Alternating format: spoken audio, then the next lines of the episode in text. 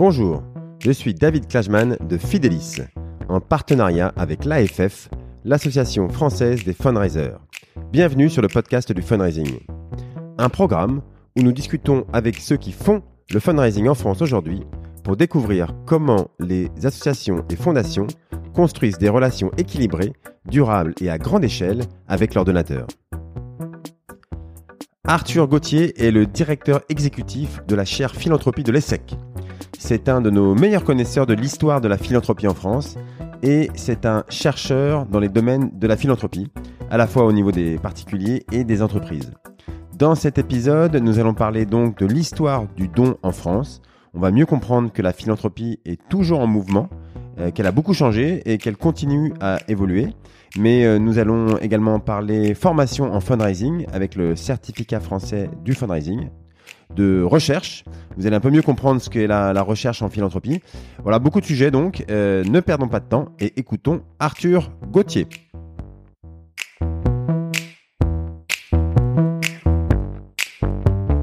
Je reçois aujourd'hui euh, Arthur Gauthier. Bonjour Arthur. Bonjour. Euh, alors Arthur, tu es euh, professeur assistant à l'ESSEC et tu es le directeur exécutif de la chaire philanthropie de l'ESSEC. Euh, tu es également depuis quelques années le directeur académique du certificat français du fundraising et tes recherches portent principalement sur la philanthropie et sur les initiatives privées en faveur de l'intérêt général en utilisant des perspectives organisationnelles, sociologiques, psychologiques et historiques. Tu es euh, un spécialiste de l'émergence de la philanthropie et du mécénat d'entreprise entre autres. Alors, euh, Arthur, tu vas nous expliquer tout ça. Mais euh, d'abord, est-ce que tu pourrais commencer par te présenter et nous dire bah, comment tu es arrivé à, à t'intéresser à la philanthropie? Merci David. Euh, je me suis intéressé à ce sujet euh, en fait pendant ma thèse. Euh, donc moi j'ai fait une thèse de doctorat euh, entre 2006 et 2009, ça remonte un petit peu maintenant sur les. Euh, je voulais comprendre comment fonctionnaient les salles de concert. En fait, c'était ça mon truc. Je faisais beaucoup de concerts à l'époque. Euh, et je voulais comprendre en fait. Tu jouais ou non? Tu tu, tu, tu, tu regardais ou tu euh, J'étais, je, je fus musicien il y a bien longtemps, mais j'étais surtout un grand consommateur de live, de concerts, de festivals. D'accord. Et ça m'intéressait beaucoup d'aller derrière la scène, de comprendre comment ça fonctionnait, comment est-ce qu'on gère une salle, comment, quelles sont les ressources, combien ça coûte, comment, etc. Et euh, je me suis euh, donc beaucoup intéressé au modèle économique des, des, salles de concert. Je me suis aperçu qu'en France, la plupart étaient gérées en association, la 1901, contrairement à ce que je pensais. Je pensais que c'était des boîtes privées essentiellement. Il y avait beaucoup d'associations. Je me suis dit, bah, pourquoi l'association finalement? Pourquoi ce statut? Pourquoi cette forme juridique? Et donc j'ai creusé le modèle et donc euh, j'ai pas mal euh, étudié l'hybridation des, ressources de ces salles et euh, une piste qui était très peu explorée à l'époque, sauf par certains festivals comme euh, les Eurocaines de Belfort par exemple, eh ben c'était le mécénat, les dons privés. C'était très peu euh, en fait accepté ou pratiqué à l'époque. Et depuis, ça s'est développé. Et moi, il me semblait que c'était une source intéressante, en plus des subventions publiques ou des revenus d'activité, des salles, la billetterie, tout ça, de développer ça. Et donc, c'est ça qui m'a mis la puce à l'oreille. Et en fait, j'ai continué à explorer un peu ces questions euh, après ma thèse où j'ai j'ai bossé quelques quelques mois pour euh, pour Admical, le, le carrefour du, du mécénat d'entreprise et très vite en fait j'ai rejoint l'ESSEC pour lancer cette cette nouvelle chaire sur la philanthropie en 2011. D'accord. Et donc les salles aujourd'hui, juste pour ma, ma culture personnelle, elles, elles vivent encore, enfin elles vivent pas mal de ces dons ou c'est c'est parce que il me semble pas avoir vu beaucoup de non, ça reste, euh, ça reste minoritaire, mais euh, il y a eu des opérations de, de, de crowdfunding. Il y a euh, quelques entreprises maintenant qui sont aussi mécènes de, de de, de salles, de évidemment de festivals. C'est vrai que le modèle festival se prête un peu plus. Euh, ouais. Bah, Solidaise, enfin Solidaise, ils ont fait un appel à dons, mais pour le qui a été très, enfin que moi j'ai j'ai suivi, euh, mais euh, pour le l'année Covid quoi, voilà, en mmh. disant il faut nous soutenir, sinon on n'est pas sûr de pouvoir euh, continuer. Ouais. Mais euh, ok ok, alors je sais pas, c'est intégré dans leur dans leur tous les ans ils ont peut-être un, un, un, un, petit appel à dons. ok ok et, et donc après et après j'ai vu que tu avais fait une école de management. Alors je sais pas si c'est ça c'est un parcours classique d'un chercheur ou ça peut arriver. Moi, j'ai fait ma thèse aussi en gestion, donc euh, c'était une thèse, euh, on va dire de, de sociologie des organisations, mais euh, aussi de, de, de, de, management. Donc c'était pas c'était pas incohérent, mais ouais, j'ai fait moi j'ai fait une, une, école de commerce aussi après mon bac et je me suis assez vite intéressé à l'économie sociale et solidaire en général et, et le milieu culturel en particulier. Ouais. D'accord. Euh, Ok, ok. Alors, on, on, va parler évidemment tout de suite. De, on va commencer par un, peu un, aspect général sur la philanthropie. Euh, donc, euh, la philanthropie telle qu'on la connaît, elle n'est pas en fait si vieille. Euh, on se dit que peut-être que ça a toujours existé, mais en fait, euh, on connaît pas forcément l'histoire du monde associatif et de la philanthropie. Est-ce que tu pourrais commencer euh, par nous retracer rapidement les grandes étapes de l'évolution de la philanthropie en France? Euh, rapidement. oui, oui, je sais. À chaque... Toutes mes questions vont, vont, voilà, je sais que tu pourras en parler pendant longtemps à chaque fois, mais il va falloir euh, faire un effort de concision. En France, on, en fait, les, les, les premières euh, organisations qui venaient en aide aux, aux pauvres, aux personnes euh, les plus démunies, ce sont surtout des organisations liées à l'Église catholique et aux congrégations religieuses, donc qui apparaissent plutôt eh bien, au, moment où, le, où euh, la France euh, devient chrétienne, avec euh, voilà les premières initiatives au Moyen Âge, on sait que les premiers hôpitaux ont été gérés par des congrégations religieuses. on en voit toujours la trace d'ailleurs. Aujourd'hui, on a certaines, certains établissements médico-sociaux qui sont gérés par des fondations qui portent le nom d'un saint ou d'une congrégation. Donc ça, ça existe toujours. C'est un peu les, les, les, les témoignages actuels de cette très longue histoire.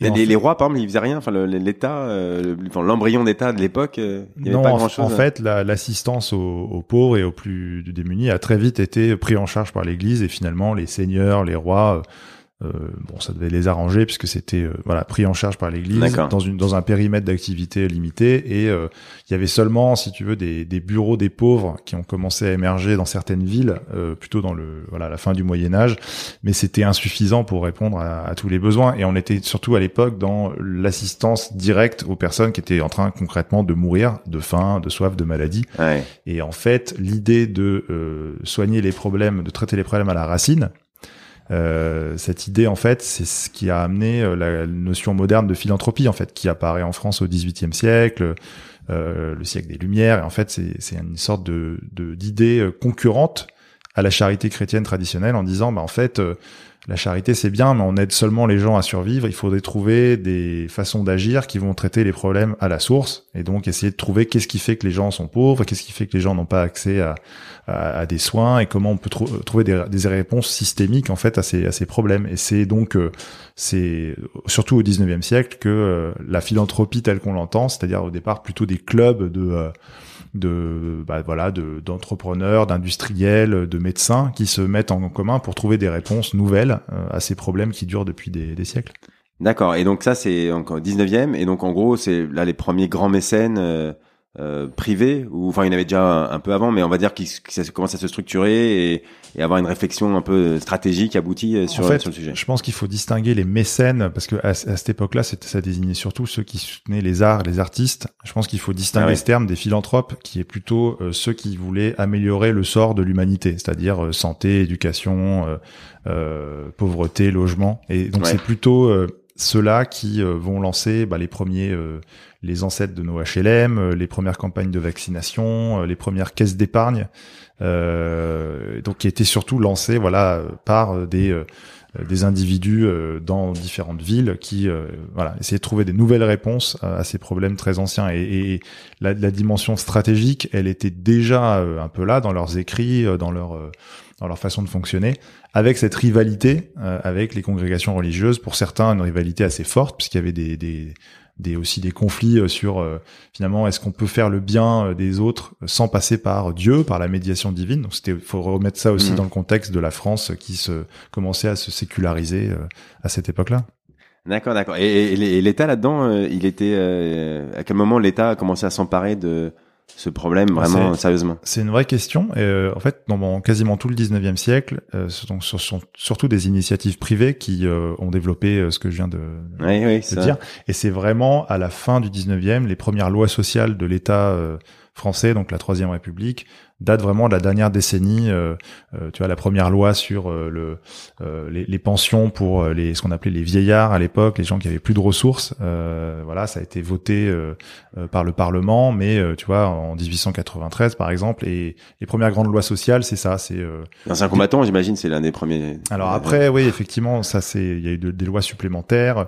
En fait, on voit que le législateur prend la place des philanthropes à mesure que le, le XXe siècle commence et, c'est vraiment à partir aussi de 1945 qu'on a notre État providence moderne qui se met en place, la sécurité sociale, l'assurance chômage, et, et, finalement, la philanthropie, le, les associations et les congrégations ont pris un rôle euh, de, va dire, de second plan à ce moment-là. Et c'est intéressant. C'est surtout au moment où on diagnostique la crise de l'État-providence. Je reprends les termes de Pierre Rosanvallon qui a écrit ça en 1980, donc ça remonte un petit peu. Ouais. Et c'est à cette époque-là qu'on voit aussi une résurgence de l'initiative privée euh, pour l'intérêt général. Donc les euh, les grandes ONG humanitaires, euh, le mécénat d'entreprise, les, les, les, premières grandes fondations en France émerge à cette époque-là aussi. Donc c'est assez amusant de voir que euh, on est dans une phase, là on, on termine peut-être une phase de renouveau de, de cette philanthropie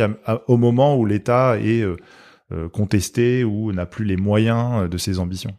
D'accord, donc en fait le, monde moderne euh, tel qu'on le connaît aujourd'hui, euh, c'est les années 80 en fait, et c'est bah, tu vois toutes les grandes structures aujourd'hui qui collectent par exemple auprès du, du grand public, euh, une grande majorité sont nées dans les années 70-80. Ah ouais. La Fondation de France, voilà, enfin on va pas les citer tous, mais effectivement ils sont frontières, euh, etc. Euh, ouais ouais donc c'est toujours, moi je trouve que ce qui est toujours fascinant quand tu te remets en, en perspective, c'est que, enfin, je sais pas, on a, tu as l'impression que euh, alors peut-être pas pour toi, donc c'est c'est le, le, métier, mais nous on a l'impression que ça a toujours existé, quoi, que voilà ce qu'on fait euh, et que le modèle globalement euh, il est comme ça depuis depuis longtemps, depuis mmh. toujours. J'en sais rien, on se pose pas vraiment la question. Et en fait, euh, non, on voit qu'il y a rien qui est figé. Ça veut dire qu'on on peut, on même on doit le faire évoluer et qu'il doit toujours, on doit toujours le questionner le modèle. Et en plus, il y a toujours une une en fait une relation assez forte de de dépendance mutuelle entre l'État et euh, le secteur privé sur ces questions-là. Et en fait, euh, c'est pas, euh, c'est un peu simple de les opposer, de dire qu'il y a d'un côté le privé et de l'autre côté le public. On voit que dans l'histoire, il y a des délégations par l'État de ces choses-là à l'Église, puis aux fondations, puis voilà. Il y a des, il y a des rivalités, mais il y a aussi une forme de de co-construction de ces réponses. Il y a une forme de contrôle évidemment de l'État sur le fonctionnement de cette philanthropie mais on est entre le contrôle, l'encouragement et la, et la, la, délégation finalement. Ouais, alors euh, bon, on, on, on, en parlera tout à l'heure, mais du coup, euh, la question c'est maintenant dans, quelle phase on est. Euh, on sait que les, les fondations se développent mmh. beaucoup.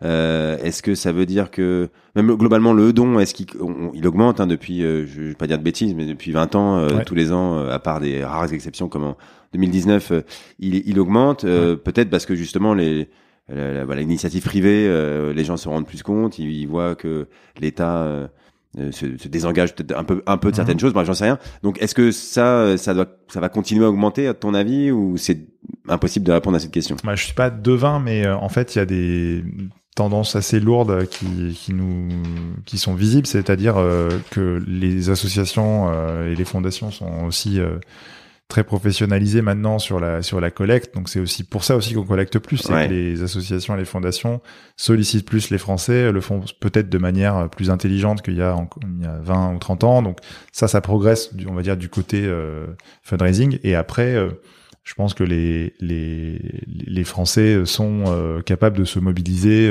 pour des grandes causes ou des ou des, des choses qui, qui leur tiennent à cœur mais c'est difficile de savoir jusqu'où ça va monter.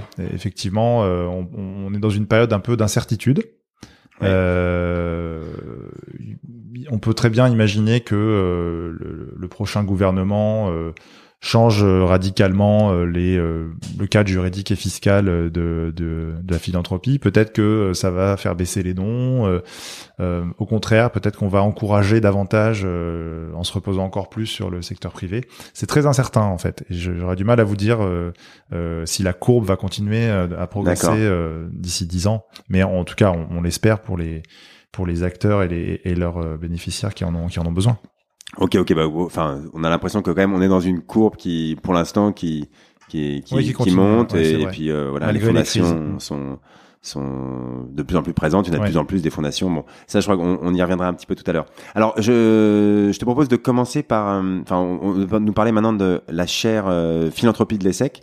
Euh, Est-ce que, bah, tu peux nous dire un peu plus euh, ce que c'est? Et d'ailleurs nous définir en passant ce que c'est une chaire de façon générale, parce que moi, le premier, je suis pas sûr de maîtriser bien le, le concept. Ok, super. Bah, en fait, une, une chaire, dans le cadre en tout cas français ou européen, c'est une sorte de centre d'expertise au sein d'une université ou d'une euh, d'un établissement d'enseignement supérieur comme une comme une école de commerce par exemple D'accord. euh, qui va produire euh, des connaissances spécifiques sur un sujet un secteur souvent en partenariat avec euh, des entreprises ou une entreprise du secteur en question Euh, à l'ESSEC, on a une, vingtaine de, de chaires aujourd'hui sur des thèmes très variés euh, le luxe la grande consommation l'avenir de la finance et donc on a une chaire sur la philanthropie qu'on a lancée il y a dix ans et qui donc a pour objectif de produire et diffuser du savoir sur la philanthropie au sens large, c'est-à-dire qu'on s'intéresse à la fois aux dons des particuliers, donc c'est euh, le sujet de ton podcast David, le, fundraising qui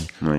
Historiquement concerne surtout le grand public, mais on s'intéresse aussi au mécénat des entreprises, aux grandes fondations euh, distributrices que, que tu as évoquées, et aussi aux nouvelles formes de, euh, de financement privé qui euh, parfois mélangent le don avec l'investissement, euh, le don et euh, le, le- La vente, ouais, Et la peut- vente, voilà, exactement. vendre des choses et donc on s'intéresse aussi à ces frontières du don. Euh, voilà. Et notre but, c'est vraiment ça, c'est euh, euh, un produire de la recherche, donc écrire des bouquins, des articles, euh, faire du terrain, euh, participer à des podcasts. confronter ça à la théorie. Là, c'est Ouais. plutôt la partie recherche. La Ouais. partie podcast, on est plutôt sur notre deuxième euh, activité, qui est la dissémination de la recherche. Ouais. Donc là, ce que je fais euh, avec toi aujourd'hui, c'est plutôt essayer de diffuser ce que nous dit la recherche sur le don et sur la philanthropie euh, auprès des praticiens, auprès du grand public. Donc ça, c'est plutôt notre deuxième activité avec des podcasts, euh, un MOOC, euh, des événements, des séminaires qu'on organise régulièrement.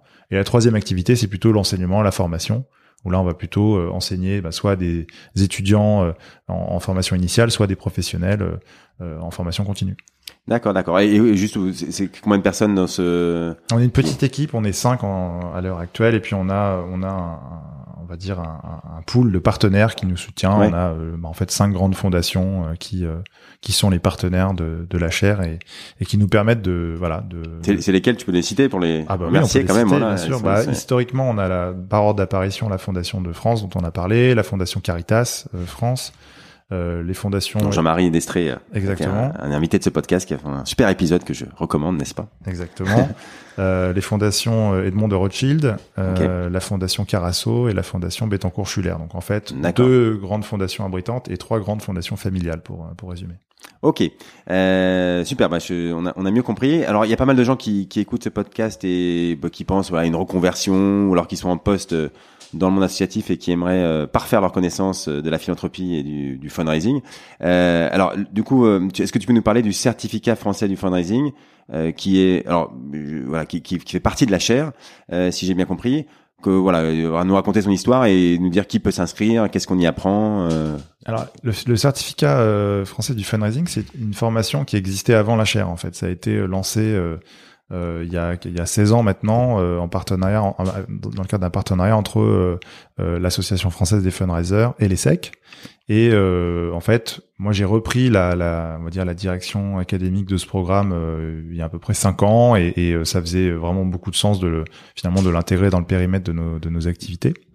Euh, c'est une formation euh, donc certifiante, donc c'est la seule en France qui permet de de se spécialiser en fait dans la dans la collecte de fonds dans le fundraising euh, euh, à l'issue de laquelle on a donc un- à la fois un certificat euh, co-signé euh, ESSEC AFF et puis euh, ça délivre aussi un, un titre de directeur directrice de la de la collecte de fonds euh, qui est reconnu euh, euh, au RNCP et donc on a euh, on a une formation généraliste mais qui va former euh, les fundraisers qui sont euh, qui aspirent en fait à devenir euh, on va dire directeur ou directrice de la collecte donc plutôt euh, le niveau euh, on va dire supérieur euh, dans, le cadre des organisations qui collectent.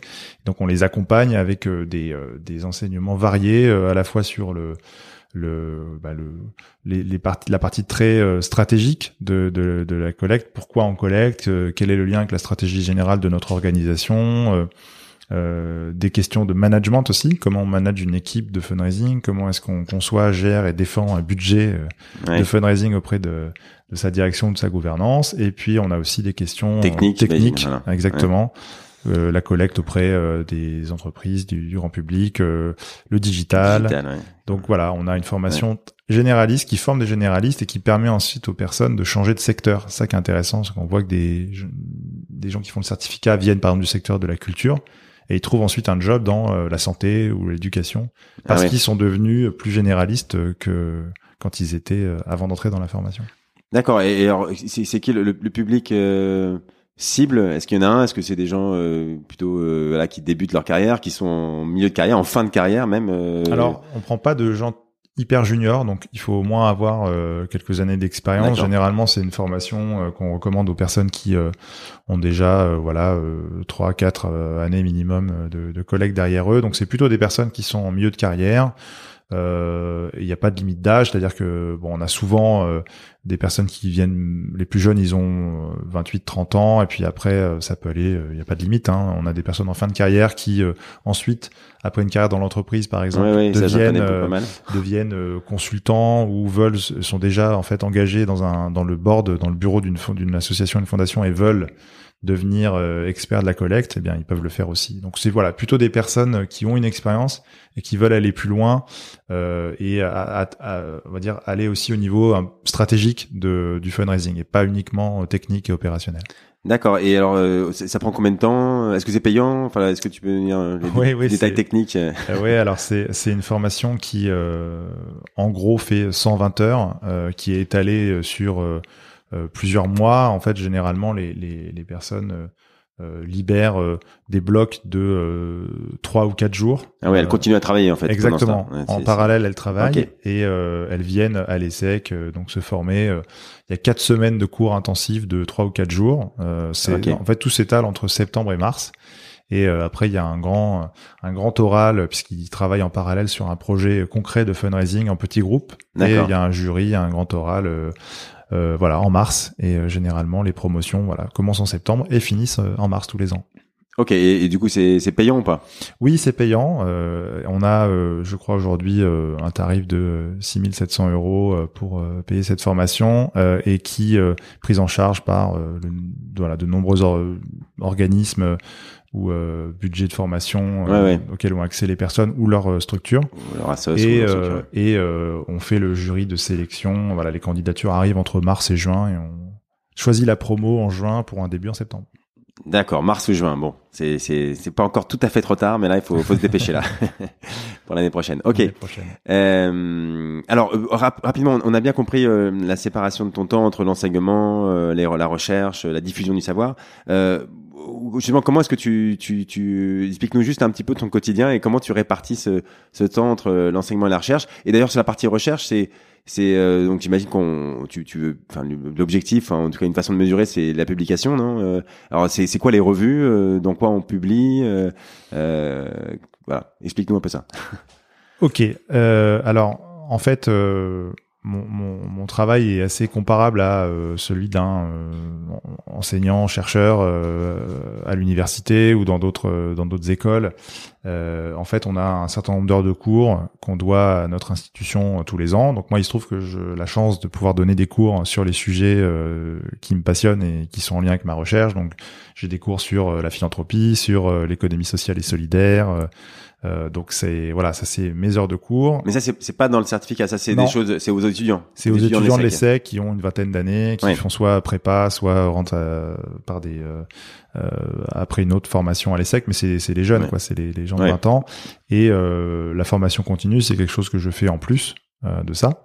c'est que je m'occupe que en, globalement du, du, certificat français du fundraising et et ensuite euh, la recherche, eh bien c'est toute l'année, c'est tout le temps. Euh, il faut trouver le temps, euh, des plages horaires où on peut être tranquille pour lire ce que font les autres, aller sur le terrain. Moi, je travaille beaucoup avec, ben, j'utilise pas mal de méthodes qualitatives qui prennent un peu de temps. Donc, il faut rencontrer les gens, négocier des interviews, éventuellement faire des observations. Donc, aller observer comment fonctionnent les fondations, par exemple, dans leurs décisions euh, je travaille aussi de temps en temps sur archives, donc euh, aller voir justement euh, des archives historiques, mettre la main sur de la documentation.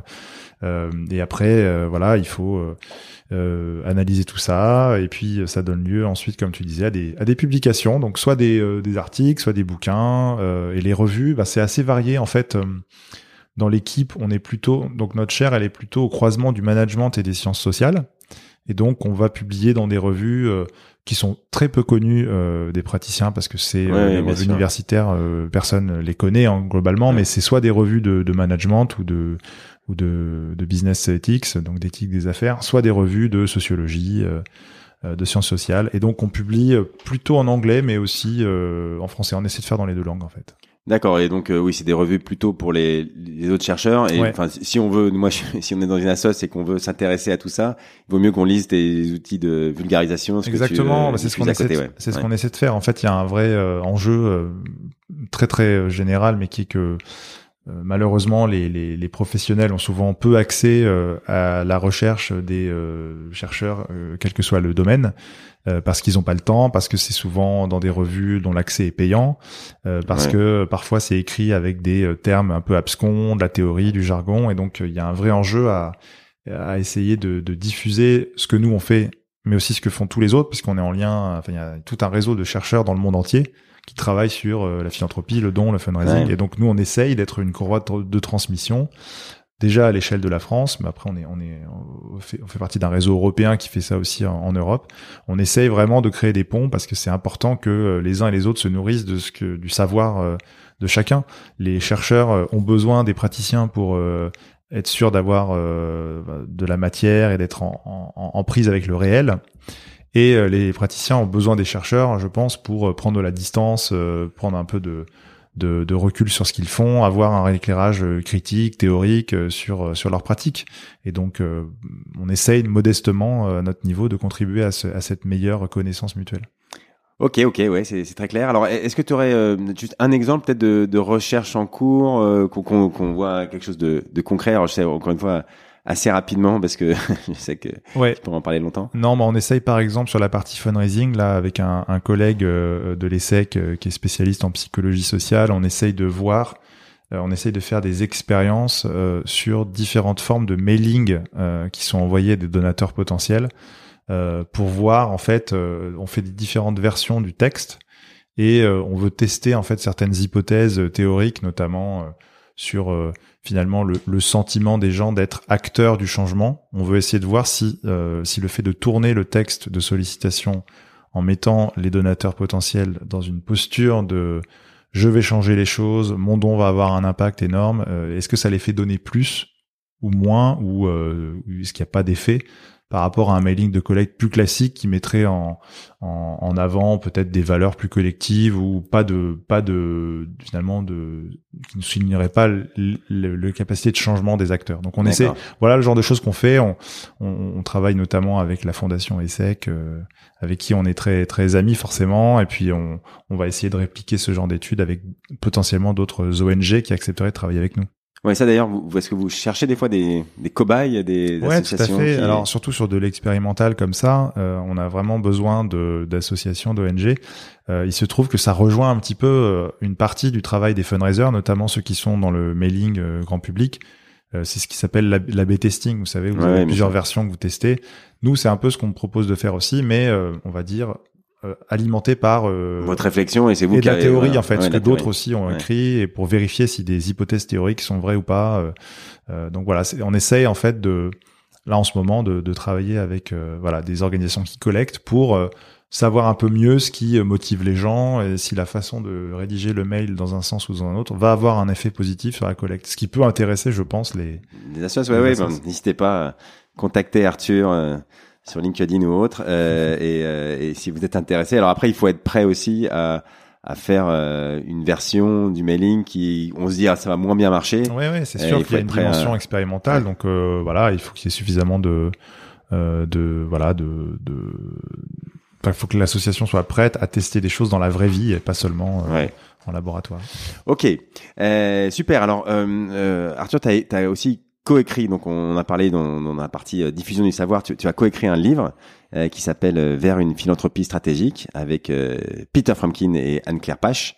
c'est un guide donc à l'usage des philanthropes. Alors je vais sûrement mal le résumer, mais l'idée c'est de permettre à quelqu'un qui voudrait donner une partie de son argent, de sa fortune, à s'assurer que son don sera utilisé au mieux et qui détaille les différentes stratégies de dons possibles. Alors on s'aperçoit euh, en lisant qu'il y a beaucoup de façons de donner et vous avez recensé les principaux critères qui permettent de caractériser une stratégie de don. Euh, pratiquer la philanthropie, euh, c'est pas aussi simple que qu'on peut le penser et pour certaines grandes fortunes, il est plus simple de, de gagner de l'argent que de bien le dépenser. Donc euh, donner, enfin donner pour le bien commun ou l'intérêt général, il y a plein de gens qui, qui en ont envie, mais voilà, à qui donner, pour financer quoi, quelle cause il faut privilégier? Est-ce qu'il faut donner beaucoup d'argent à une assos ou, un peu d'argent à beaucoup d'assos? Est-ce qu'il faut donner sur du long terme ou au contraire dans l'urgence? Bref, plein de questions complexes. Et euh, donc ton livre donne des, des, pistes pour répondre à tout cela. Alors voilà, j'ai sûrement été. C'est bien résumé. Hein, c'est bien résumé. bon, c'est très réducteur parce que euh, il y a plein de choses dedans. Et alors, tu vas nous en parler, tu vas me dire bien mieux que moi. Mais euh, d'abord, est-ce que tu peux nous dire comment c'est comment l'idée du, du livre et de ce type de d'ouvrage est venue? Alors c'est une euh, question que s'est posée notre collègue américain euh, Peter, donc qui est professeur à l'université de Pennsylvanie, qui était en fait un des premiers à se poser ces questions, on va dire au milieu des années 2000. Il s'était rendu compte que il y avait énormément de livres de stratégie pour les grandes entreprises.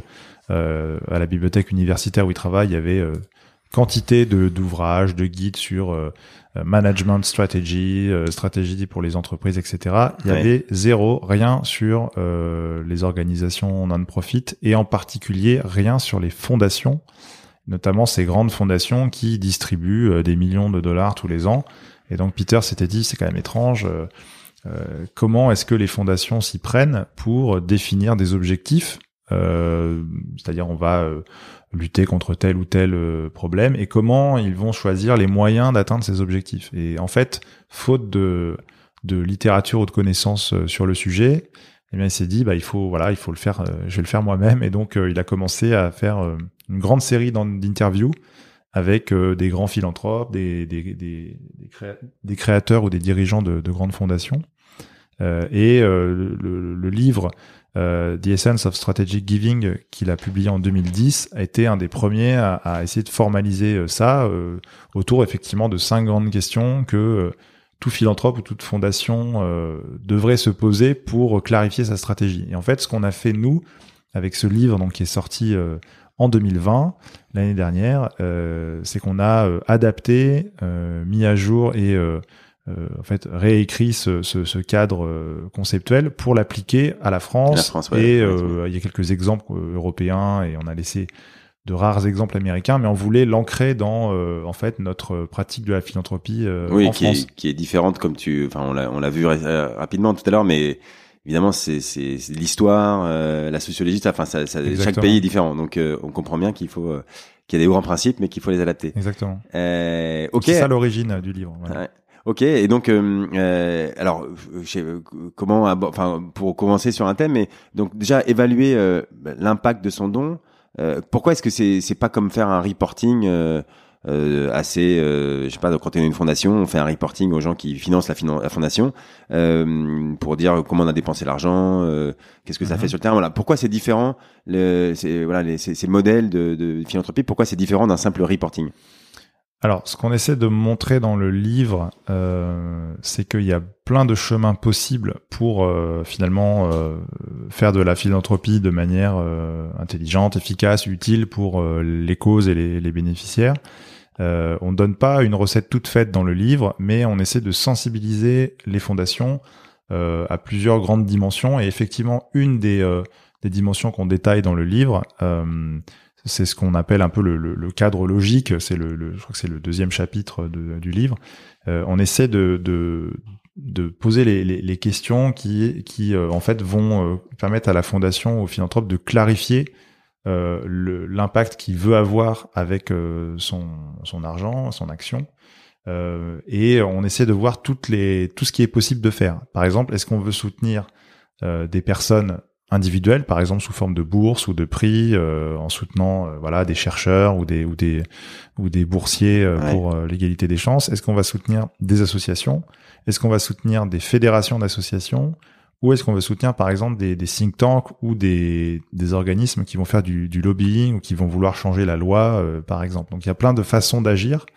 Il y a aussi plein de façons de, de distribuer l'argent. On peut financer des projets directement, c'est la forme la plus classique. Hein dans les dans le reporting euh, classique de, des fondations qui publient euh, leur, leur, leur action, ce qui n'est pas le cas de toutes. On voit généralement, bah voilà, on a soutenu X projets, euh, on a donné euh, 50 000 euros en moyenne ou 5 000 euros en moyenne sur chaque projet.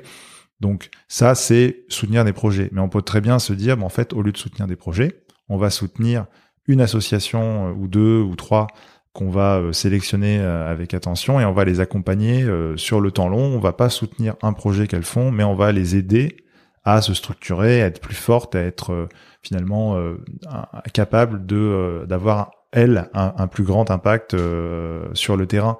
Et donc il y a plein de façons pour une fondation d'avoir un impact. C'est généralement par la façon dont on va utiliser l'argent et, et, le type de relation qu'on va nouer avec les associations ou les autres acteurs avec qui on collabore.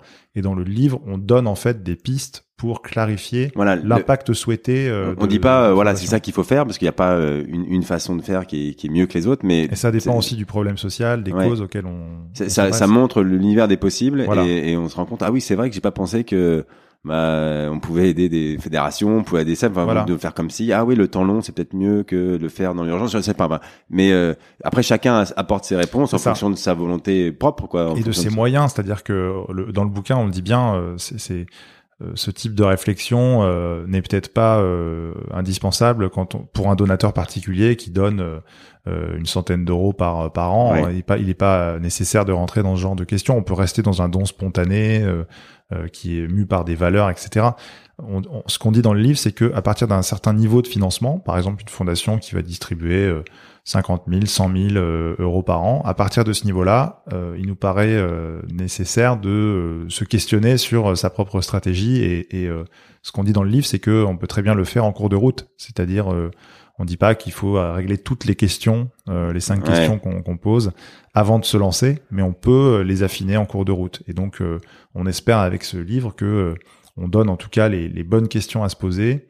Et, et, et, du coup aussi pour les gens qui vont accompagner ces, ces grands philanthropes, euh, euh, voilà, pour leur parler bien et pour leur expliquer ce qui est possible. Bah, c'est pas uniquement pour ceux qui vont donner, c'est aussi pour ceux qui vont accompagner ceux qui donnent. C'est très juste. En fait, on pense que le livre peut aider effectivement les, les, on va dire les, les conseillers, les personnes qui travaillent avec ces philanthropes, mais aussi les fundraisers ou les ou les les chargés de mécénat qui vont euh, devoir démarcher euh, des grandes fondations familiales. Donc ça peut les aider aussi à, à se mettre à la place euh, des fondations qui distribuent de l'argent pour comprendre un peu comment elles fonctionnent. Et puis ouais, et, comprendre elles-mêmes où elles sont. Enfin, euh, mon assoce, où est-ce qu'elle est dans l'écosystème Est-ce qu'elle agit comme ci, comme ça voilà. Même pour parler à un grand philanthrope qui, a, qui est sollicité par d'autres associations, sur d'autres modèles. Hmm. il faut pouvoir euh, voilà lui, lui, expliquer où on est sur la carte. Quoi. Tout à fait. Et donc le livre, c'est une façon de concevoir euh, une stratégie. Il y a, d'autres euh, modèles qui existent, qui ont été notamment poussés par des fondations américaines. Je pense à la fondation Rockefeller, par exemple.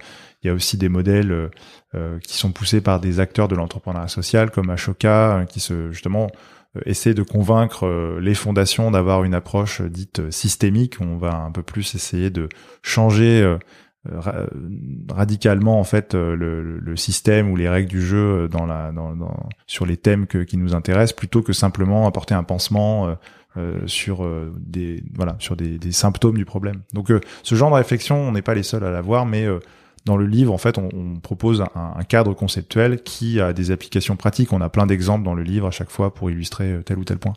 Ouais, et, et c'est marrant. Enfin, tu me dis ça. ça euh, Peter euh, c'est aperçu que ça n'existait pas encore aujourd'hui. C'est que, enfin, il y a 10 ans, ou, tu me dis il y a 15 ans quand il a commencé à s'intéresser à ça. C'est que voilà, il y a, il y a sûrement une une raison comme enfin voilà on est dans le cadre historique que tu as rappelé tout à l'heure euh, c'est voilà pourquoi est-ce que les modèles apparaissent maintenant? Peut-être que on a on a aidé, on a monté comme tu dis ces, ces projets dans les années 80 euh, euh, qui qui ont, sont développés et puis maintenant on, enfin, on est très content qu'ils existent bien sûr, mais on se on, on les questionne. Est-ce que on va aider sans fin? Est-ce que euh, voilà est-ce qu'il faut les frais fonctionnement? Qu'est-ce qu'il enfin il y a plein d'idées qui qui ont pu se se greffer depuis les années 80 et c'est peut-être maintenant que bah on est assez mature pour se poser ce type de questions.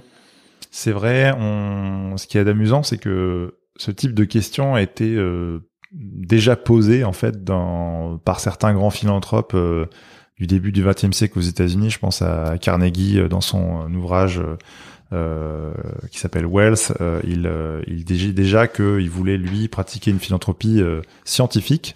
Il disait pas stratégique mais scientifique. On va essayer de de justement donner intelligemment pour éviter de finalement entretenir une forme d'assistanat ou une forme de, de de perpétuité dans le, la distribution. Lui, il voulait financer des grandes institutions comme les bibliothèques ou les universités qui vont permettre de former en fait plus de d'américains à l'époque et de permettre finalement d'avoir un impact à plus long terme sur euh, sur le sur le pays en donnant accès à la culture à l'éducation. Donc euh, euh, c'est pas ces questions sont pas datent pas d'aujourd'hui mais je suis d'accord que on est dans une époque où les fondations sont plus visibles. Elles sont aussi plus critiquées parfois dans dans les médias ou d'ailleurs par certains chercheurs.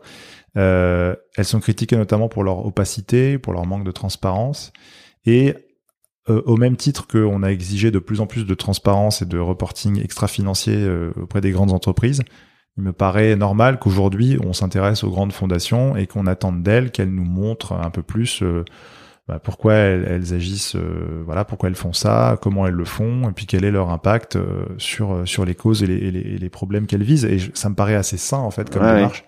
Et, c'est tant mieux si elles s'emparent du sujet elles-mêmes et qu'elles n'attendent pas qu'il y ait euh, la loi qui change pour les obliger à, faire du reporting, par exemple. Et, alors, quand on est une association, euh, est-ce que, enfin, pourquoi est-ce que c'est sain de se poser ces, ces, questions ou voilà, ou de pas continuer à faire juste ce, qu'on fait par habitude? Et comment on fait ça? Est-ce que on peut de temps en temps, est-ce qu'il faut le faire d'ailleurs, réévaluer son modèle euh... ah, côté association, sur le terrain, c'est ça. Ouais. Ben, en fait, euh, il y a des outils euh, qui sont valables à la fois pour les financeurs et pour les opérateurs de terrain. Par exemple, euh, l'outil conceptuel qui s'appelle la théorie du changement. qui est assez utile parce qu'elle permet de se reposer les, les questions sur la, la, mission en fait, le, le, changement à long terme qui est visé par l'association. Par exemple, si vous êtes je sais pas, euh, euh, l'association Aide qui euh, dans, qui lutte contre le, le SIDA, c'est bien de se souvenir quel est notre objectif de changement à long terme. Est-ce que c'est la mmh. disparition du, du virus? Est-ce que c'est le fait qu'il y ait plus de de discrimination envers les personnes séropositives? Quel est l'objectif final de long terme? Et ensuite, on détermine quelles sont les, les préconditions, en fait, les étapes nécessaires pour arriver à ce changement. Ça peut être du changement, changer les mentalités, ça peut être changer la loi, ça peut être euh, accompagner euh, des euh, des personnes malades de manière intelligente sur des, des, des, méthodes qui marchent. donc refaire ce travail finalement de, de qui part du changement souhaité et qui déroule toute la toute la suite logique en fait des, des, des, des, étapes nécessaires à, pour arriver à ce changement.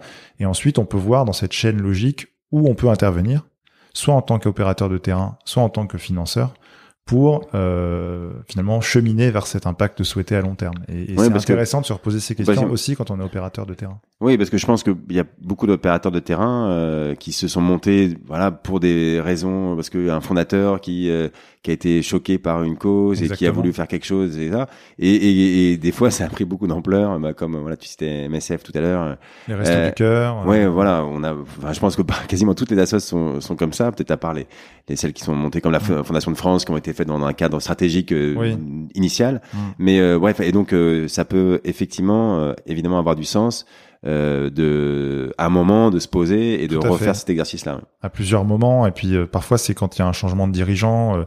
nous on a pas mal travaillé sur l'association Asmae, sœur Emmanuel, donc que je connais bien et, on a fait un cas pédagogique avec eux et on a vu en fait à, quel point parfois un fondateur charismatique peut en fait faire soulever des montagnes, mais aussi euh, empêcher l'association de se poser ces vraies questions stratégiques. Et en fait, on se les pose souvent quand le fondateur disparaît ou s'en va.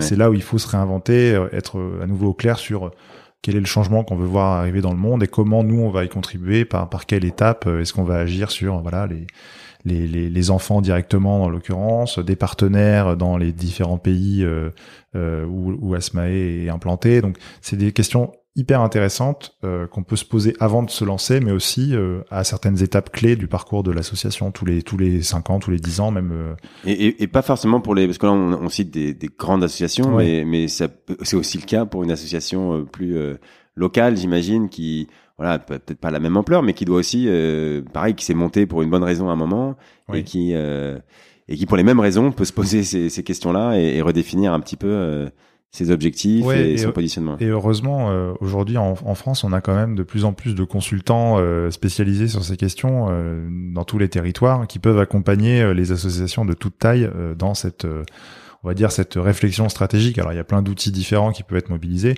Nous, dans le livre, on s'intéresse surtout aux fondations distributives, mais il y a énormément de, de de consultants qui peuvent accompagner euh, les, les assos de toute taille sur ces réflexions.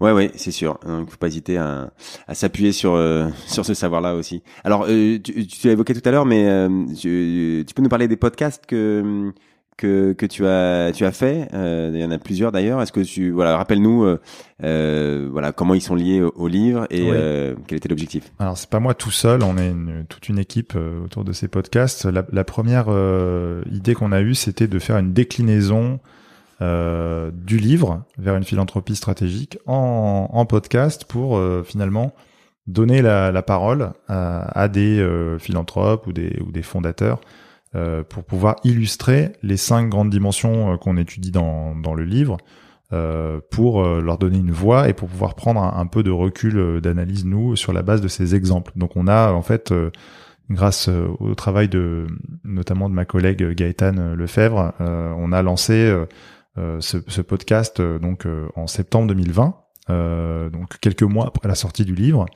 Et euh, on a donc fait cinq épisodes de 45 minutes à peu près où euh, on va analyser ben, chacune des cinq dimensions du livre, la valeur, le cadre logique, le style, euh, l'horizon temporel et puis le véhicule juridique avec des exemples concrets. Et euh, donc voilà, c'est un podcast qui euh, porte le même nom que le, le, livre et qui est sur toutes les plateformes euh, que vous avez l'habitude. Ouais, pour le trouver, je mettrai le lien dans le. Et effectivement, je, je, je recommande. Chaque épisode fait un peu moins de une heure. Ça, ouais, ça a 45 minutes à peu près et qui alterne des témoignages et un peu d'analyse de notre de notre part. Ouais, ouais, ils sont ils sont super. et il y a aussi un format plus court, c'est ça qui. Oui qui est qui est plus récent. On a lancé un, une autre série de podcasts qui s'appelle La philanthropie en question. Euh, où là le but, ça rejoint euh, ce que je vous disais tout à l'heure, notre envie de diffuser davantage euh, ce que produisent les chercheurs euh, pour les rendre accessibles et actionnables peut-être pour les pour les, les praticiens, le grand public. Donc là, c'est des épisodes plus courts de 5 à 10 minutes qui sont animés par mon autre collègue Anne Monnier, qui est chercheuse euh, en sciences sociales et qui est experte aussi de, de la philanthropie dans notre équipe. Et en fait, euh, là, c'est un format plus court et aussi plus régulier. Euh, donc, pour l'instant, on est on est sur un format mensuel et on, on, fait le point à chaque fois sur un article, une publication intéressante, souvent dans une autre langue. Euh, Et en fait, on la on la résume et on montre en quoi les, les résultats de cette étude nous enseignent des choses sur notre compréhension de la philanthropie en France aujourd'hui. Ah ouais, bah c'est super ce, cette, euh, cette alliance recherche euh, diffusion via le podcast. C'est, c'est, je sais pas si c'est fréquent, mais j'ai pas l'impression. C'est une, on trouve en tout cas que l'outil podcast est très bien pour ça, parce que voilà, en quelques minutes, on peut euh, synthétiser, vulgariser et rendre utile le savoir produit par des chercheurs du monde entier. Bon, ok, super. Et d'ailleurs, tant que j'y suis là, vous faites aussi le, le rendez-vous que c'est mensuel. les brunchs euh, lunch and learn lunch and learn voilà c'est pas mensuel c'est plutôt quatre ou cinq fois par an D'accord. Euh, il y en a eu un la semaine dernière, c'est pour ça que j'ai participé. Euh, exactement. Et qui, sont super aussi. Donc, euh, il y a plein de gens d'ailleurs. Donc, je pense qu'il y a déjà des gens qui connaissent, parce que, enfin, beaucoup de gens qui connaissent, parce que vous on était, je sais plus, plus d'une centaine. en fait, c'est un format qu'on a lancé dès 2011, dès qu'on a créé la chaire. Là, on doit être à quasiment à plus de 40 épisodes, 40 en fait séminaires. on les a passés en, en, en, visioconférence en fait depuis le premier confinement. Et on n'est pas encore revenu dans les murs de l'ESSEC. Normalement, on les fait euh, sur notre campus de la Défense. Mais on se rend compte que ça marche très bien aussi en visio. On a repensé le, le format. Ça nous permet, en fait, à chaque fois, on a, on a, on a deux intervenants. On a un chercheur et un praticien. Vous voyez hein, le fil rouge. Hein. On a toujours envie de faire dialoguer euh, ces deux, ces deux parties et euh, qui vont en fait présenter leur analyse ou leurs travaux ou leurs témoignages sur un thème précis qu'on identifie comme étant un sujet intéressant euh, pour la philanthropie aujourd'hui. Et donc euh, le dernier, c'était sur euh, ce qu'on a, appelé les, les, héritiers rebelles, c'est-à-dire les, les jeunes philanthropes qui en fait veulent changer la façon dont on fait la philanthropie, voire finalement lutter contre leurs propres privilèges liés à leur classe sociale. Donc c'est des mouvements peu connu mais très intéressant, notamment au, Canada, aux États-Unis, ça vient un peu en Europe aussi. Donc euh, voilà, là c'est faire dialoguer un chercheur, un praticien. Euh, on a souvent des débats super intéressants avec les participants et euh, voilà, vous pouvez retrouver en replay euh, les derniers épisodes sur notre Oui, vous pouvez vous inscrire au il y a une newsletter, j'imagine, pour euh, être au courant des, exactement pour être invité. Il faut vous inscrire à notre newsletter sur la pareil sur la, la homepage de notre site. Ok, super. Alors je mettrai bien sûr les, les références du, du livre et puis des, des, podcasts sur et de ces, lunch and learn sur l'épisode. Et, et, bien sûr, j'incite tous ceux qui sont intéressés par ces questions à lire euh, lire tout ça et s'intéresser à tout ça. Euh, j'ai hum, alors j'ai quelques dernières questions que je voulais euh, te poser. Euh, désolé par avance parce que je sais que sur chacune tu pourrais nous en parler longtemps.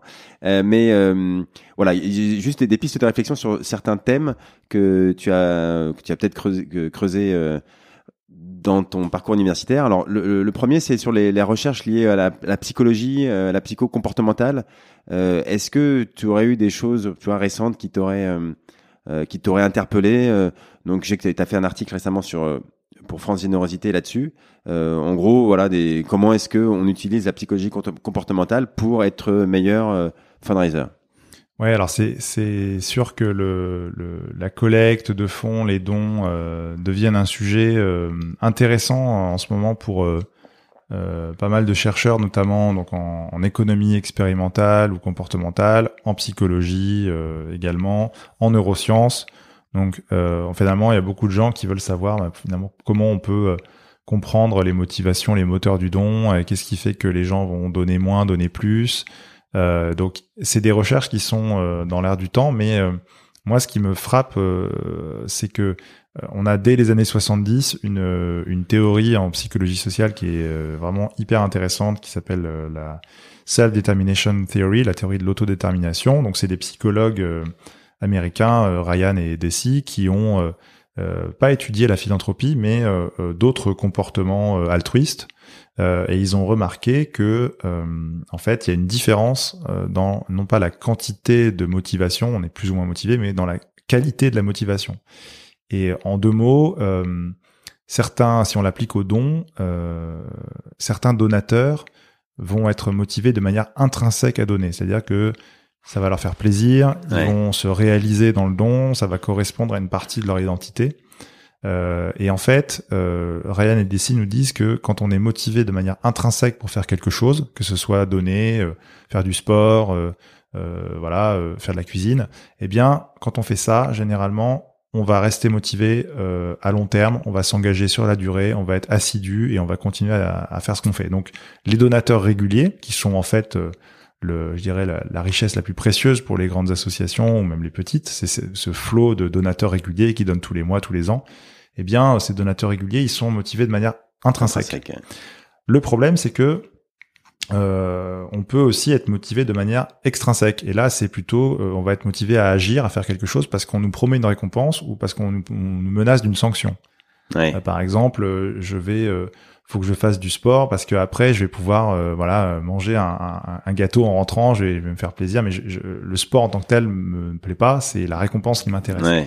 Et ce qu'on peut tirer de alors il y a des nombreuses expériences qui ont été faites euh, dans le domaine de euh, à, l'école avec les enfants, dans le domaine justement du sport, euh, dans le domaine du management, qui ont montré que les les, les récompenses ou les sanctions, donc c'est finalement c'est les, promesses qu'on peut faire, les, notamment les, récompenses en termes d'argent monétaire, euh, vont en fait nuire à la qualité de la motivation des gens qui sont déjà motivés pour faire l'activité. Par exemple, un donateur régulier, si vous lui mettez une incitation fiscale sous le nez, bon, euh, il peut euh, s'en saisir une première fois, mais ce que dit cette théorie, c'est que finalement, on va amenuiser la motivation à s'engager sur le long terme, et ça peut avoir des conséquences négatives, puisque finalement, la personne euh, la récompense vient corrompre euh, la valeur qu'a l'activité en tant que telle pour la personne. Peut, si on tire le trait, elle peut même arrêter de donner parce que euh, on lui a donné une incitation, etc. Alors qu'elle, elle le faisait pour des raisons vraiment il y a plein de, Il y a plein de personnes qui sont scandalisées quand on leur envoie un cadeau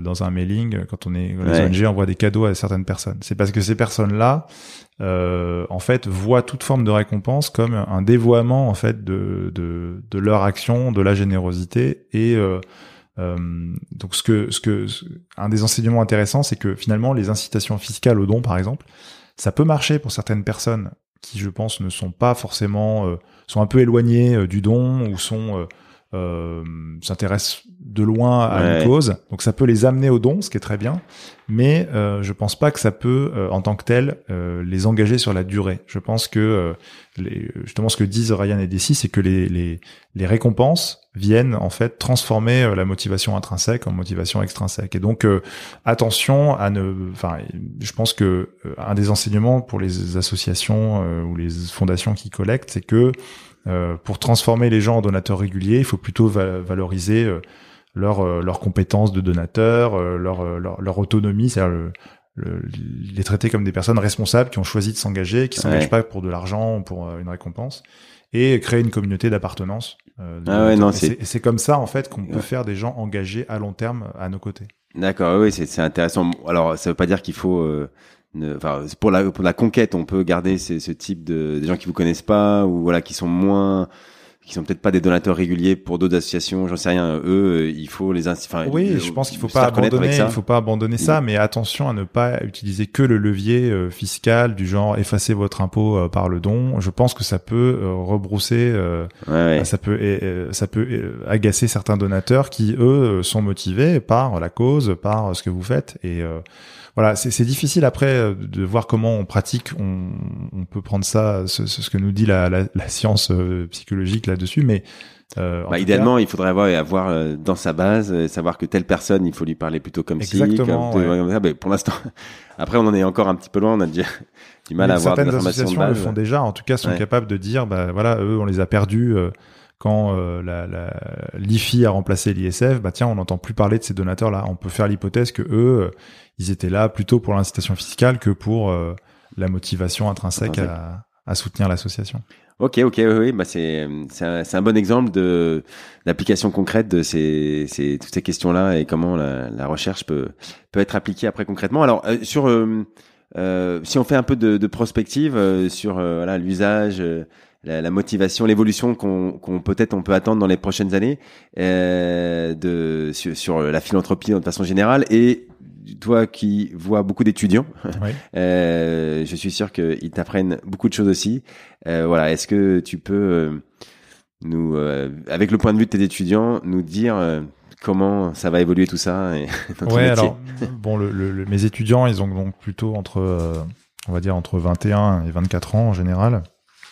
donc c'est pas, ils sont pas représentatifs de leur de leur génération parce que voilà, forcément euh, ils viennent pas, euh, enfin, ils représentent pas toutes les classes sociales, tous les milieux français. Mais euh, ce qui est intéressant, c'est que pour eux, euh, donc ils ont, à mon avis, ils sont très très nombreux, une grande proportion de la de chaque promotion à l'ESSEC, ils veulent s'engager, euh, soit dans leur travail directement, soit à côté avec des, des engagements nombreux et variés. Ils, ils, sont prêts à s'engager bénévolement, à donner leur temps, alors plutôt sur euh, des projets, des événements, euh, peut-être plus que sur un bénévolat euh, à, à, très long terme pour la même association, la même cause. On va dire qu'ils sont peut-être plus dans le dans la recherche de variété et de, et de, de, de projets dans lesquels s'engager. Après, euh, le, le, le, don financier, euh, bah, souvent, euh, ne fait pas partie de leur réflexe parce que souvent, bah, ils sont en train déjà de faire leurs études, ils n'ont pas forcément beaucoup d'argent de, côté et ils n'ont pas le, le, réflexe. Et d'ailleurs, on le voit dans les études de euh, recherche et solidarité, par exemple, on voit que la tranche des euh, moins de 30 ans, euh, en fait, finalement, pèse très peu dans les donateurs réguliers. Mais en termes d'effort de générosité, ils sont aussi, ils font ceux qui donnent, en tout cas, font un effort aussi important que les les personnes plus âgées, par exemple. Mais ce qui est intéressant, c'est comment on les on les sensibilise aux dons et comment on en fait peut-être des donateurs réguliers plus tard. Et euh, clairement, on est sur la génération où euh, bah, le digital s'impose comme euh, le, le, le, seul canal en fait euh, évident pour eux. Enfin, on voit très bien que le marketing direct avec les mailings papier et même l'email ne marchera plus pour eux. Mais eux, ils sont pas encore le, le on va dire le, la, le public principal. C'est pas encore eux, mais c'est clair que dans dix ans, enfin, je pense que leur génération va accompagner, il me semble, hein, le l'effondrement du mailing papier, voire de l'email, et le, le, développement, bah voilà, du don en ligne, du don sur le smartphone, sur les réseaux sociaux. Mmh. On voit qu'ils sont assez assez agile déjà avec euh, les systèmes de, de cagnotte, de dons euh, via euh, Facebook, Instagram. Il y a certains qui pratiquent le, le, jeu en ligne, le gaming. Ils sont sensibles aussi à ces questions-là. Donc, je pense que c'est vraiment la digitalisation du don va devenir par défaut en fait. Enfin, quand je vois ces étudiants-là, c'est sûr que ça va advenir. Donc, c'est leur génération qui va qui va précipiter le tout digital, je pense. Euh, en tout cas pour euh, pour euh, quand ils seront plus plus vieux. Mais et, je pense aussi que ce qui est difficile, c'est de fidéliser les, les, les jeunes donateurs d'aujourd'hui sur une seule organisation, une seule cause. Et, et je pense que ce qu'ils veulent voir, c'est un peu un cliché de dire ça, mais vraiment, en fait, pour eux, ce qui compte, c'est vraiment l'impact de l'action de l'association qu'ils vont soutenir, en fait. Euh, ils se contentent pas de grands discours ou de valeurs. En fait, ils veulent voir concrètement comment ça va changer euh, la vie des gens. des... alors on dit souvent ça. On dit voilà les, les personnes plus âgées, elles donnent pour euh, l'institution parce qu'elles ont l'habitude et elles savent que oui, elles font confiance. Gérer, voilà. Euh, Il y a une confiance aussi. Ouais, Les jeunes moins, mais alors après ça, ça veut dire c'est ce qui est difficile, c'est quand on rentre dans le concret, c'est qu'est-ce qu'on doit leur montrer, quoi. Mm. Qu'est-ce qu'on doit montrer sur nos actions euh, Est-ce qu'on doit filmer des choses sur le terrain Est-ce qu'on, est-ce que c'est des chiffres? Non, c'est pas des chiffres parce que les gens, les chiffres, on sait qu'on les lit moins. Oui, c'est ça. Euh, en fait, euh, la recherche montre aussi que les gens en général, pas que les jeunes, sont moins sensibles aux chiffres, aux histoires incarnées avec des visages des personnes. Alors, c'est bien si on a les deux hein, dans, dans la façon dont on dont on communique sur son impact, mais euh, non, c'est pas facile, honnêtement. La vidéo, moi, c'est un de mes grands chevals de bataille. Je sais que bah, ces gens-là, voilà, enfin les gens, les jeunes et même les moins jeunes, ils consomment euh, de plus en plus de vidéos. Ouais, de vidéos courtes euh, qui montrent. moi, moi c'est pareil. Dans mes, j'ai quelques feedbacks dans, dans, dans mes cours. J'ai fait parfois des petites capsules vidéo où, pour que les étudiants voient des, des choses en lien avec les sujets. Et avec les sujets, ils étaient très friands de ça, en plus des articles longs à lire, qu'ils ne rejettent pas du tout. Hein, mais c'est clair que le format vidéo euh, permet de concrètement montrer, euh, par exemple, sur le terrain, euh, comment bossent les équipes de, de l'association, qui sont les bénéficiaires, ce que ça change dans leur vie. Je pense que ça, c'est des choses, quand elles sont simples, illustrées et où il n'y a pas forcément de, de, de grand blabla. Ah, au contraire, moins il y a de blabla et moins les elle est comment elle est esthétique, mieux c'est. La vidéo, on dit souvent, les gens ils veulent plus voir une vidéo bien chiadée, euh, qui a été faite avec euh, beaucoup de budget. Au contraire, vous prenez un smartphone et vous faites quelque chose euh, mm. sur le terrain, c'est fait plus véridique. Enfin, il y a une, une, recherche d'authenticité qui qui est très forte maintenant. Et, et du coup, tant mieux, ça coûte moins cher. et donc, il faut pas hésiter à, à, se lancer là-dedans et à faire, à, regarder comment on fait des vidéos et, en faire. Et, encore une fois, c'est, on croit que c'est compliqué et ça l'est pas tant que mm. ça. Mm. Ouais, c'est c'est c'est juste. Et je pense aussi que la dimension collective, la mobilisation euh, de ses amis, euh, de son de ses groupes d'appartenance, de sa famille euh, fonctionne assez bien aussi chez mes étudiants, c'est-à-dire qu'ils vont plutôt être partants pour s'engager sur une cagnotte collective, sur une course où ils vont être à plusieurs à lever des fonds. ça, ça leur plaît bien et en fait, ça, c'est tout ce mouvement aussi de mettre un petit peu de collectif et de jeu dans le don qui, à mon avis, voilà, leur parle, leur parle bien. Ok, ok. Bon, ça aussi, ça pourrait dire plein de choses dessus euh, sur les Facebook, les challenges, les machins. Bon, bref, il y a TikTok. Et évidemment, euh, intéressez-vous à TikTok parce que ça, dans quelques années, euh, je pense que il y aura beaucoup de dons dessus. Mais bon, à un moment, il faut il faut savoir s'arrêter. On a dépassé l'heure. Et eh ben, écoute, Arthur, merci beaucoup. Bah, merci David pour l'invitation. Ouais, c'était super. merci pour ton temps. moi, je suis je suis toujours étonné de la richesse des profils qui gravitent, autour du, monde de la générosité. Euh, voilà, comme on l'a vu, et en France sur la partie euh, universitaire recherche, c'est relativement nouveau. Hein et, et, vous êtes euh, vous êtes peu nombreux. Toi, tu as, as, une place vraiment à part dans le paysage. On n'est pas, on n'est pas les seuls. Hein. Il, y en a d'autres, mais ils sont peut-être moins euh, connectés euh, aux, ah aux, praticiens du fundraising. Mais il y a des gens super qui font des très bons travaux euh, dans d'autres universités ou d'autres grandes écoles. Bon, alors après, je, je suis sûrement. Voilà, mais même quand on somme tous ces gens-là, je pense que c'est c'est quand même relativement nouveau, comme tu dis, c'est ces recherches sur la philanthropie. Et, et comme tu l'as aussi dit tout à l'heure, on a nous les gens sur le terrain, on a besoin de prendre du recul et de remettre en perspective. Et ben c'est c'est grâce à des gens comme euh, comme toi ou comme vous parce que vous êtes euh, tu n'es pas tout seul on a bien compris euh, qu'on arrive à le faire. Et, et surtout j'ajoute que c'est c'est sympa d'avoir cette enfin c'est indispensable d'avoir cette connaissance en France.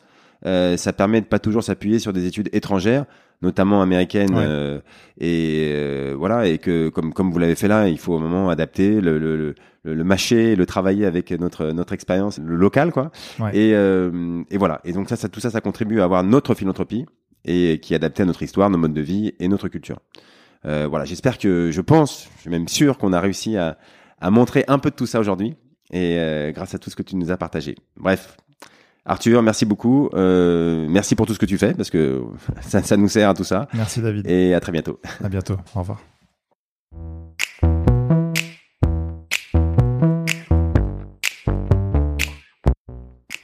Bravo, vous avez écouté cet épisode du podcast du fundraising jusqu'au bout. Merci de le partager avec deux amis autour de vous, d'inscrire de force tous vos collègues sur leur smartphone et si vous l'écoutez sur iTunes, de mettre une note 5 étoiles avec un commentaire. Cela aide à faire connaître ce podcast. Si vous souhaitez être au courant des nouveaux épisodes, inscrivez simplement votre email sur le site Fidelis, f i d e l i s du 6cc.fr slash podcast. Fidelis-cc.fr slash podcast. Et enfin, si vous avez des questions sur le fundraising pour votre association, euh, obtenir des prélèvements automatiques, des legs, des dons, allez sur la page euh, contact du site Fidelis ou contactez-moi sur LinkedIn. Nous adorons aider les associations et fondations à trouver des ressources durables afin de soutenir leur cause. Je suis David Klajman et je vous dis à très bientôt pour un nouvel épisode.